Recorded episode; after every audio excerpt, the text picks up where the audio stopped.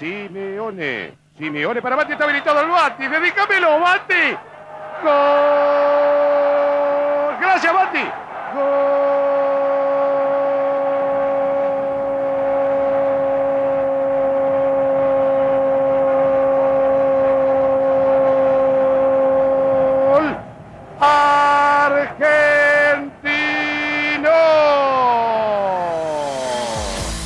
Delantero potente, considerado uno de los mejores de su tiempo. El único argentino en hacer tres goles en su debut mundialista. Hasta 2016 fue el máximo goleador de la camiseta argentina.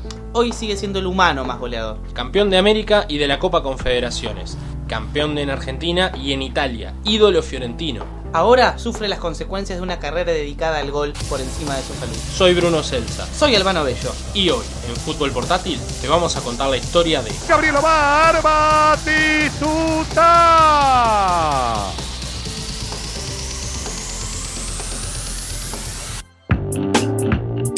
Fútbol portátil. La pelota ya está en el aire. Con Bruno Celsa y Albano Bello.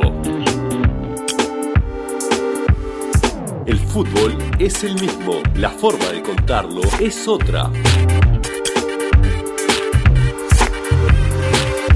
Un programa de Uicast.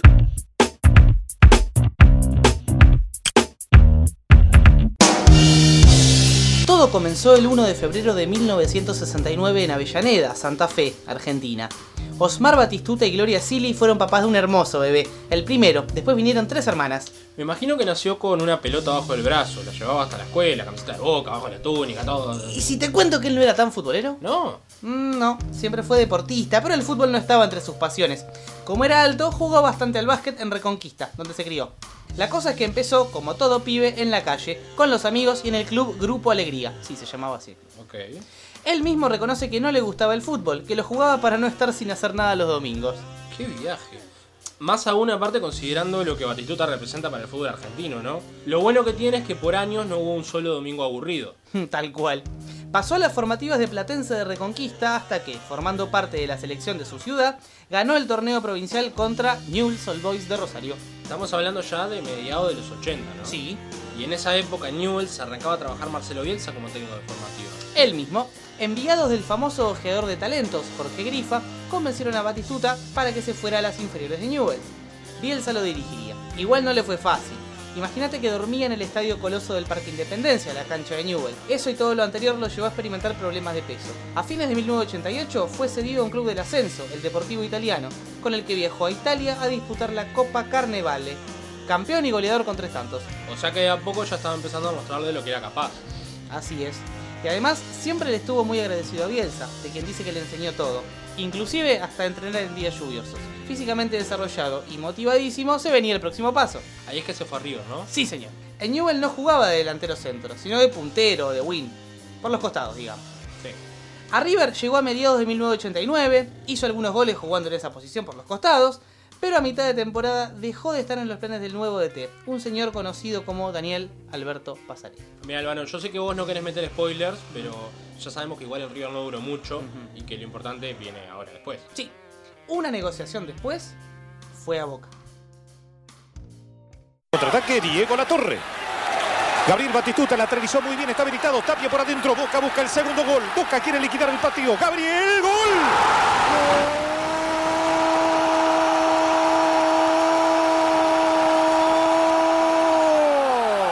Una perfecta habilitación de, de Diego en la mitad de la cancha, la llevé hasta el área y cuando, cuando entré le pegué ante la salida de Goyen. Y por lo que se puede apreciar, Batistuta viene hacia la pelota, gira y se da vuelta en la misma línea del defensor de Argentinos Juniors. Arrancaron los 90 y Batistuta llegaba a Boca para jugar como puntero. Sí, hace un tiempo fue entrevistado para Sin Anestesia, el programa de Fox Sports, y Bati decía lo siguiente. Cuando llegué a River no había cumplido 20 años. Merlo, Reinaldo Mostaza Merlo, me vio y me fue a buscar a Newells. Me quiso y me hizo jugar todos los partidos de ese campeonato largo. Cuando se va el presidente cambia todo y cuando llega Pasarela nunca me vio. Estuve seis meses parado y no jugué más. Ahí es cuando Aymar, Carlos, director técnico, me lleva a Boca. Evidentemente el CAI vio algo que Pasarela no veía. O sea que en menos de un año había pasado de Rosario a vivir un extremo de la pasión futbolera porteña y ahora empezaba a vivir el otro. Exactamente. Imagínate para un muchacho, un pibe Sí, de sí. su edad. Y no empezaría a ser el extraordinario goleador que conocemos si no hubiese llegado. A ver, ¿te das una idea? Años 90, Sí, por Boca, supuesto, por supuesto. puesto. ¿Cómo se explica este empecinamiento de Boca de, de ganar todos los partidos y de eh, tener un objetivo que es al mismo tiempo las dos copas? Y bueno, mm, explicaciones podría haber muchísimas y, y no sé cuál tendría más valor. Nosotros creo que ha sido importante este, ir encarando los partidos en la medida que viniese. Por ejemplo, eh, la preocupación fue Talleres. Ahora ya no es una preocupación y nos vamos a Chile con la tranquilidad de, que dejamos la casa en orden, porque nos vamos de la mejor manera posible dadas las circunstancias. Eh, y ahora tenemos que pensar todos eh, en que los futbolistas se recuperen al máximo para que este, se puedan exigir a sí mismos y, y responder. Eh, creo que ahí está un poco la, la clave. Llegó a la dirección técnica de Boca un director técnico uruguayo, campeón de América con Peñarol y recientemente mundialista en Italia 90. El maestro Tavares. No sé si se están dando cuenta que me pongo de pie para decir esto. Estamos los dos de pie, señores. Es así. Con Tavares, Bati pasó a jugar al centro del ataque, de 9, formando una dupla ofensiva junto a Diego Fernando Latorre, el popular gambetita. Con sus goles, Boca salió campeón del Clausura 91. Y yo sé que vos sabés esto. Sí, sí. Primero que nada, que desde 1981 Boca no ganaba nada. Estamos en, en un momento, ah, de- debe ser, si no es el momento más importante de sequía de Boca, esos, esos 10 años, pegan el palo. No me acuerdo, pero está ahí. Top 3. En segundo lugar, que en esa época no era un torneo en sí, era solamente la segunda parte del campeonato de la temporada 90-91. Cuando Boca sale campeón de esa clausura, lo que logra es la posibilidad de jugar una final contra el campeón de la apertura, que era Newell. Ah, qué casualidad. ¿Y sabés qué? ¿Qué? La posibilidad de ser campeón con Boca se iba a alejar por la selección argentina. Simeone. Cruzaba Suárez. De lo que ganó el Cholo. Que bien que apuró, que bien que apuró. Bati, Bati, Bati, Bati, Bati. Humille, Bati.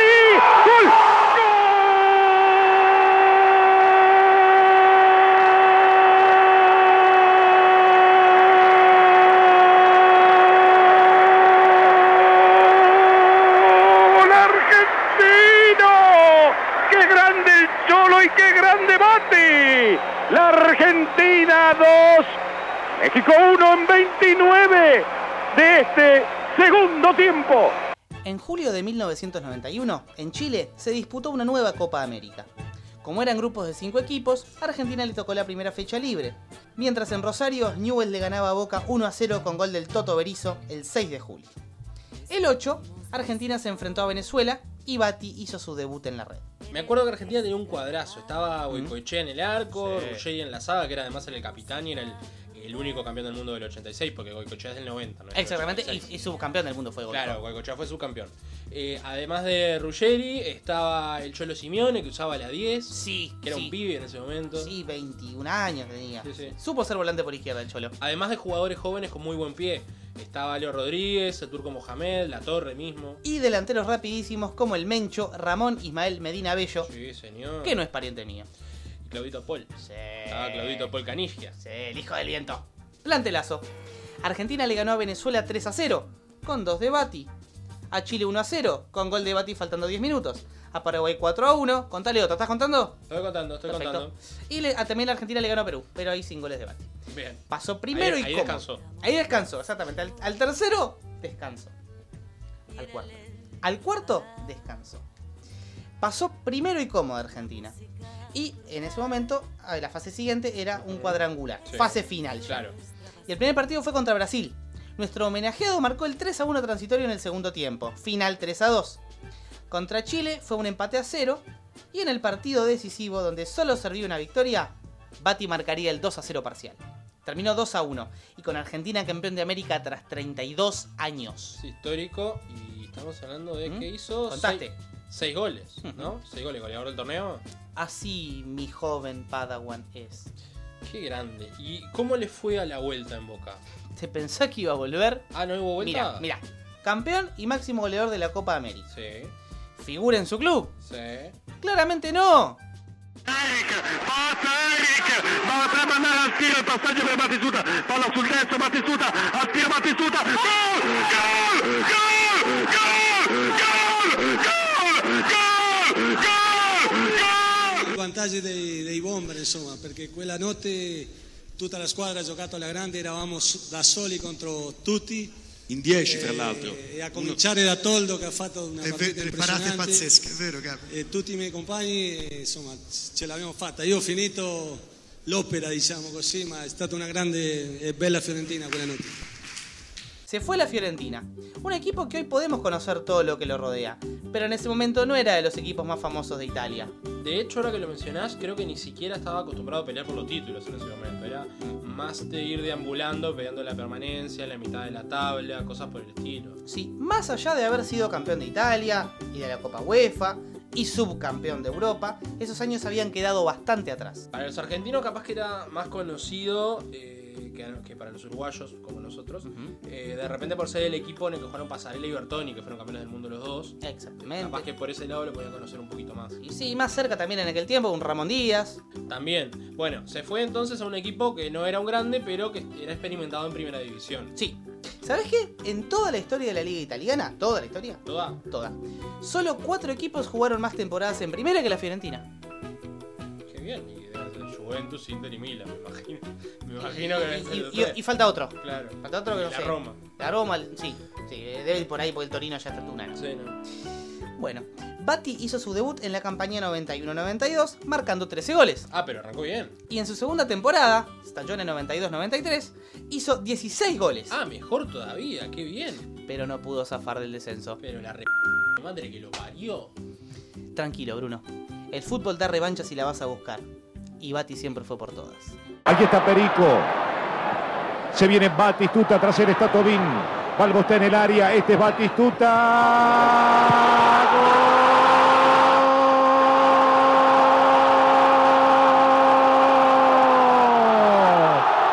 Gol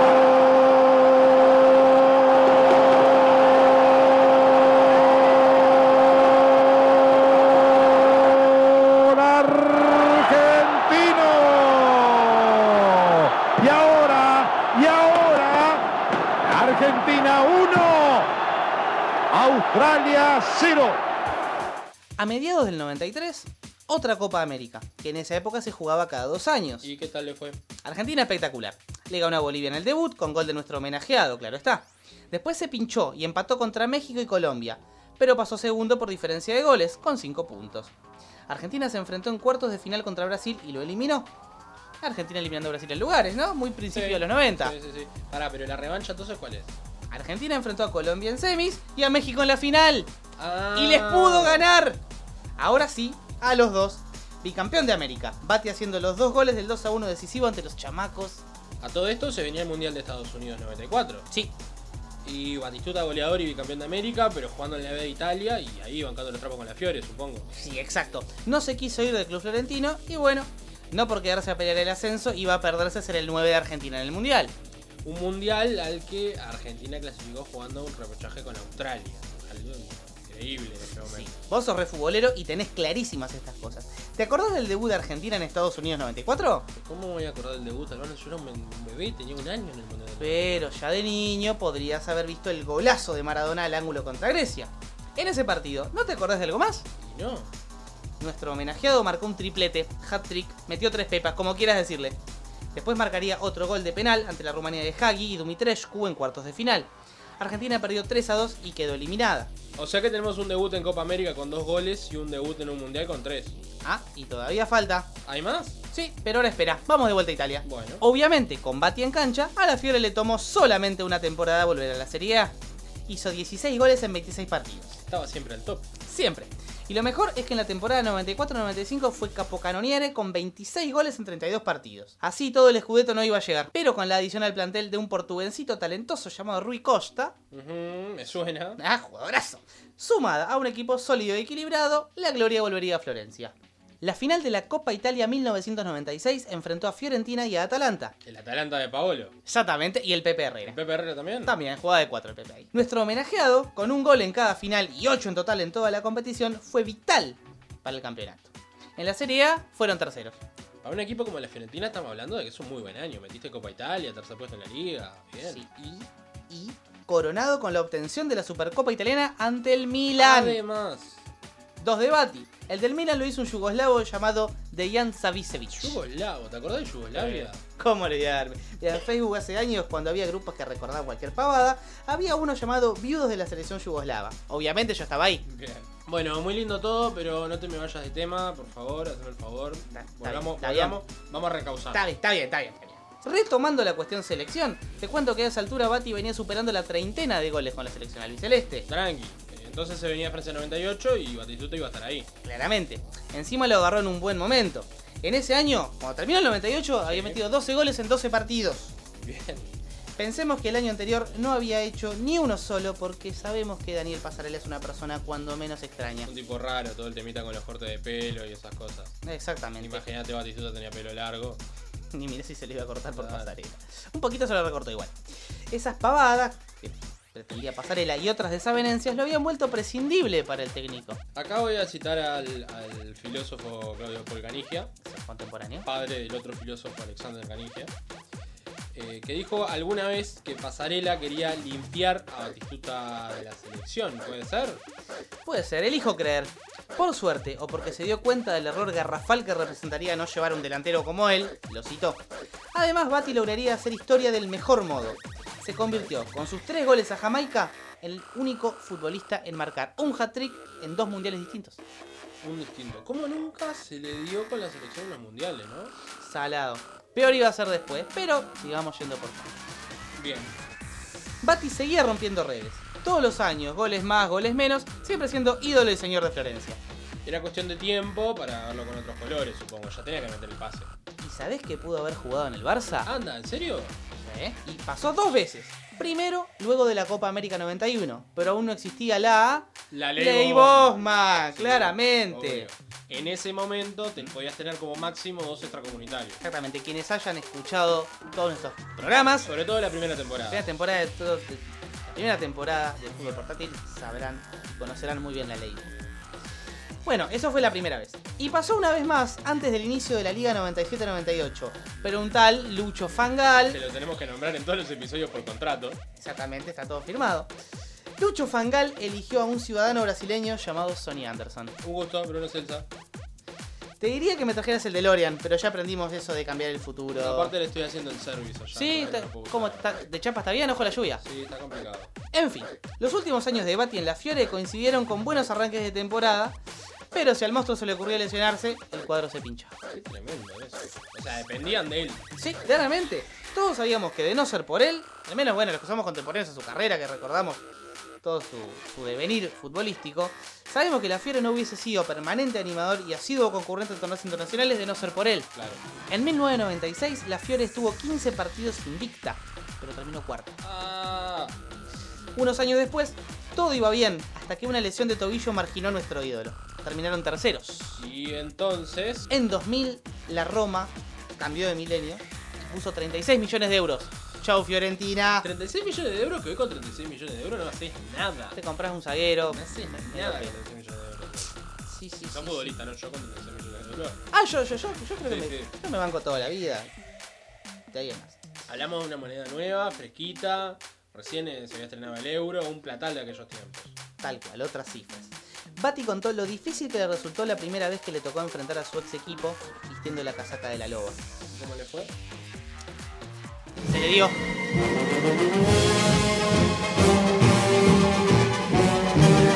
Campeón entonces, campeón. Sí, después de 18 años, campeonato 2000-2001, la Roma volvería a ganar el Scudetto y Bati aportó 20 goles. ¿Te cuento algo curioso? Por supuesto, me encantan las cosas curiosas, contame. El primer año jugó con el dorsal, el número 18, y salió campeón. El segundo año jugó con el 20, porque era la cantidad de goles que había hecho el año anterior. Y al año siguiente con el 33 porque era su edad. Supongo que es un poquito cabulero el Bati entonces. Eh, para mí que sí. Mira, y otra cosa. Uno de los goles más lindos de esa temporada fue un bombazo de afuera del área, faltando 7 minutos. Y adivina quién se lo hizo. La Fiore. Sí, señor. Encima su ex compañero, Francesco Toldo. Pobre Toldo. Pobre Toldo. No lo festejó, supongo. Eh, por supuesto que no. Hasta se lo vio emocionado y mirá lo que dijo el relator.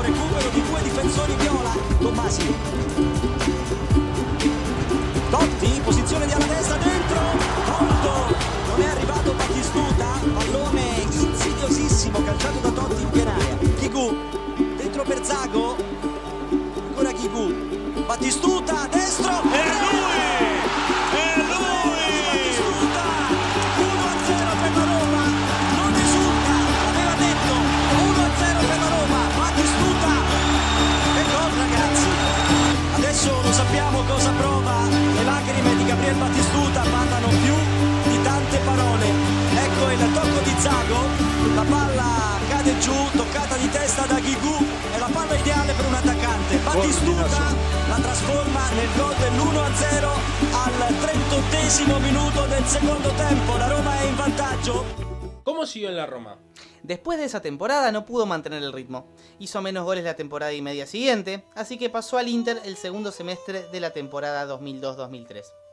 Ahí en el Inter no hizo muchos goles, pero asistió bastantes veces a Il Bobo Vieri. Un delanterazo. Estamos hablando de 2002, sea Mundial. Ujú. Mundial 2002. Sí, sí, sí, sí. Mundial horrible de Argentina. Olvidable. Envuelto en la cuestión bielcista. Mirá, mirá, mirá si será, si dará Sí. vueltas el mundo, ¿no? Bielsa lo dirigió Newell, pero cuando lo tuvo que dirigir en la selección no sabía si poner a Batistuta o a Crespo. Pasarela no lo quería y lo terminó poniendo de titular en el 98. Exactamente. Solo pudo hacer un gol. En el debut contra Nigeria. Le, le sale bien hacer goles en los debuts. Por lo menos en un par de mundiales lo ha hecho. Pensar que Argentina había clasificado primera y con distancia, tranquila. Era candidata, pero decepcionó quedando afuera en primera ronda. Ese gol contra Nigeria fue el décimo en los mundiales. eh, el primero con Argentina y el único hasta ahora en lograrlo. Además tiene 54 goles en 77 partidos. Que fue el, eh, o sea, era el récord, Mm. el récord como goleador histórico hasta hace poquito, creo que hace dos años, Sí. recién que lo pasó Messi. Exactamente, exactamente. Bueno, finalmente en 2003 pasó a Al Arabi de Qatar, un gusto. Y en 2005 se retiró. En el medio se convirtió en el máximo goleador del fútbol de aquel país. Máximo goleador de Qatar. Y después del fútbol, ¿qué pasó cuando se retiró? Después del fútbol empezó a sufrir los efectos de una vida dedicada a su trabajo, que no su pasión. Siempre fue muy claro en esto, el fútbol era su trabajo. Las continuas lesiones durante su carrera, sumadas al afán de seguir compitiendo al máximo nivel, pese a no estar en la mejor forma física, han dejado sus piernas sin cartílagos. Ah, ah, ah, Por lo que todo el peso de su cuerpo recae en los huesos del pie. Ha contado varias veces los intensos dolores que esto le produce, impidiéndole en ocasiones algo tan cotidiano como levantarse e ir al baño. Ah. Llegó a pedirle a un médico que le amputara las piernas. Eh, me dejaste sin palabras con esto. Eh, ¿Cómo levantamos esto, Álvaro? Vamos a cerrar el podcast dedicado al mejor 9 de la historia de la selección argentina de fútbol con sus palabras. Gaby, este, recién nos estábamos hablando que en Perth, donde estuviste viviendo, en Australia, te pasaron situaciones muy extrañas con la gente. Yo fui allá, sinceramente, porque medio estaba estresado del fútbol después de la experiencia italiana y todo eso, y las les- la lesión y todo. Me fui allá para que para estar tranquilo, no quería hablar de fútbol. claro. Entonces a nadie le dije que yo era una... Allá era lo que, lo que soy ahora, ¿no? Un tipo de- del norte de Argentina que ten- tiene un campo, trabaja ahí. Sí. Y bueno, entonces que, llegó el Mundial, el Mundial de fútbol, en Alemania, sí. Sí, sí. Y bueno, y todo el mundo hablaba, porque Australia aparte estaba en, en el Mundial. Y, y había gente que me decían, ¿y te gusta el fútbol? Eh, más o menos, qué sé yo, prefiero el gol. Y todo eso. Algunos lo mataban al fútbol. Los australianos les encanta el rugby, el cricket, esas cosas. Y me preguntaban si entendía. Yo, yo no entiendo nada, no, no, no me gusta. No me- ¿Y te explicó las reglas alguno? Y claro, van al Mundial, van 32 equipos, después juegan la fase, sí.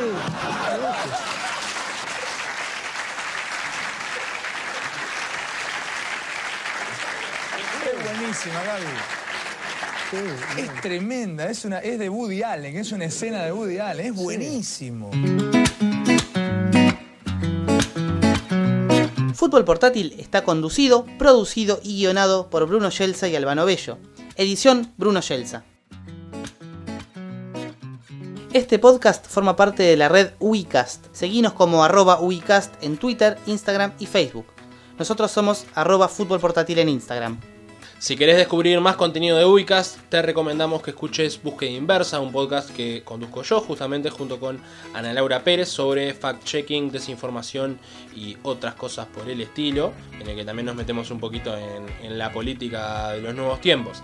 El último episodio justamente hablamos de la búsqueda de imágenes y de videos a través de internet. Como todo el contenido de Ubicast está en Spotify, Audioboom, Evox, Apple Podcast, TuneIn, Radio Public, Deezer y Google Podcast.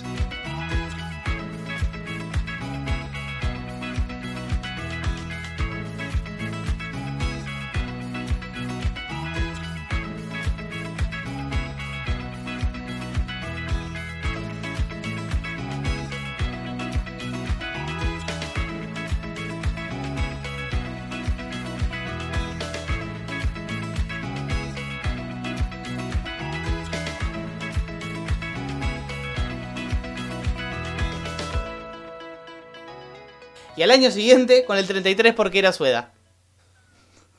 Explícame cómo hago jajajaja en un guion. La p. No sé, está, esto, esto, esto, esto, capaz Dame que editarlo. dame un segundo. Total.